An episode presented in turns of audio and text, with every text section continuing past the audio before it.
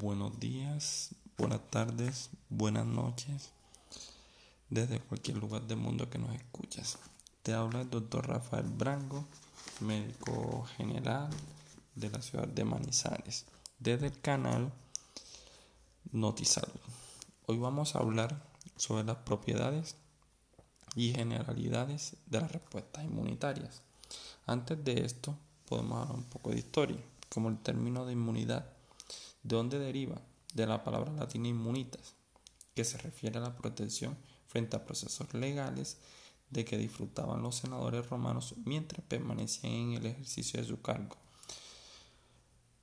Históricamente, el término inmunidad ha hecho referencia a la protección frente a la enfermedad y de forma más específica frente a enfermedades infecciosas. Las células y las moléculas responsables de la inmunidad constituyen el sistema inmunitario y a su respuesta conjunta y coordinada a la introducción de sustancias extrañas se les llama respuesta inmunitaria. En cuanto a esta función fisiológica del sistema inmunitario, es la defensa contra los microbios infecciosos. Sin embargo, sustancias extrañas no infecciosas pueden desencadenar respuestas inmunitarias. Además, en algunas situaciones, los mecanismos que normalmente protegen a los individuos de las infecciones y eliminan las sustancias extrañas también como son capaces de provocar lesiones tisulares y enfermedad. Por tanto, una definición más concreta de la respuesta inmunitaria es la de una reacción a los componentes de los microbios, así como a macromoléculas, como proteínas y polisacáridos y pequeñas sustancias químicas que son reconocidas como extraños, independientemente de la consecuencia fisiológica o patológica de la reacción.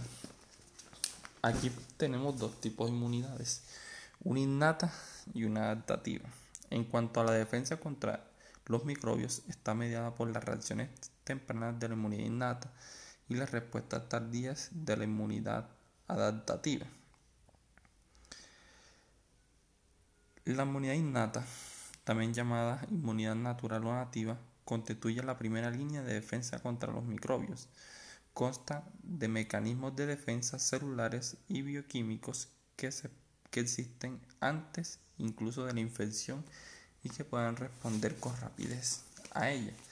Estos mecanismos reaccionan con los productos de los microbios y de las células dañadas y responden de una forma prácticamente idéntica a infecciones repetidas. Los mecanismos de esta inmunidad son específicos de las estructuras que son comunes a grupos de microbios relacionados y no pueden distinguir diferencias finas entre ellos. Entre los principales componentes de la inmunidad innata tenemos barreras físicas y químicas como el epitelio y las sustancias químicas antimicrobianas producidas en las superficies epiteliales. Tenemos también unas células fagocíticas que son neutrófilos y macrófagos, unas células dendríticas y linfocíticos naturales y otras células linfocíticas innatas. Y también tenemos proteínas sanguíneas incluidas miembros del sistema de complemento y otros mediadores de la inflamación.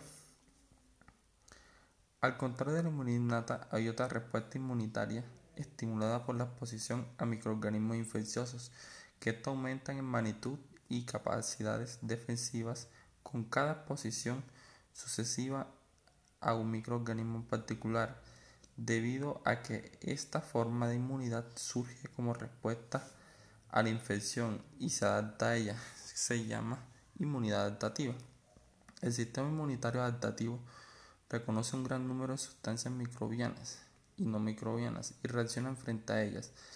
Las características que definen esta inmunidad son la capacidad de distinguir diferentes sustancias, lo que se llama especificidad, y la capacidad de responder de forma más vigorosa a exposiciones repetidas al mismo microbio, lo que se conoce como memoria. Los únicos componentes de la unidad adaptativa son unas células llamadas linfocitos y sus productos de secreción como los anticuerpos. Las sustancias ajenas que suscitan respuestas inmunitarias específicas o son reconocidas por linfocitos o anticuerpos se llaman antígenos.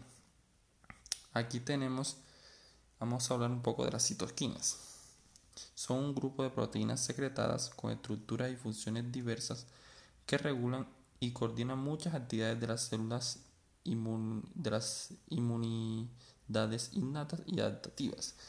Todas las células del sistema inmunitario secretan al menos algunas citocinas y expresan receptores específicos generadores de señales para varias citoquinas.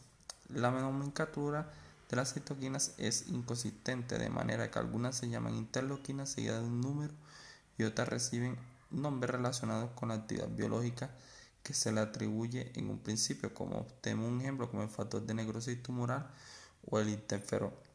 Entre las muchas funciones de estas citoquinas tenemos como el crecimiento y la diferenciación de todas las células inmunitarias, la activación de las funciones efectoras de los linfocitos y los fagocitos, y el movimiento dirigido de las células inmunitarias desde la sangre a los tejidos y dentro de estos. El subgrupo extenso de citocinas con relación estructural que regulan la migración y el movimiento celular se llaman quimiosinas.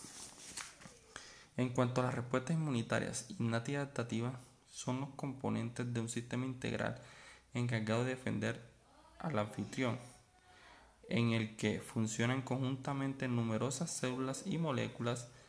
Los mecanismos de la inmunidad innata constituyen una primera defensa eficaz contra las infecciones. Sin embargo, muchos microorganismos patógenos han evolucionado hasta ser resistentes a la inmunidad innata y su eliminación exige mecanismos más potentes de la inmunidad adaptativa. Hay muchas conexiones entre el sistema inmunitario innato y adaptativo. La respuesta inmunitaria innata frente a los microbios estimula la respuesta inmunitaria adaptativa e influye en la naturaleza de las respuestas adaptativas. Por el contrario, las respuestas inmunitarias adaptativas actúan a menudo potenciando los mecanismos protectores de la inmunidad innata, lo que las hace más capaces de combatir eficazmente a los microbios patógenos. Nos encanta que hayas escuchado este primer podcast de NotiSalud. Más adelante tendremos otro capítulo siguiendo las características y los tipos de respuesta inmunitarias. Gracias.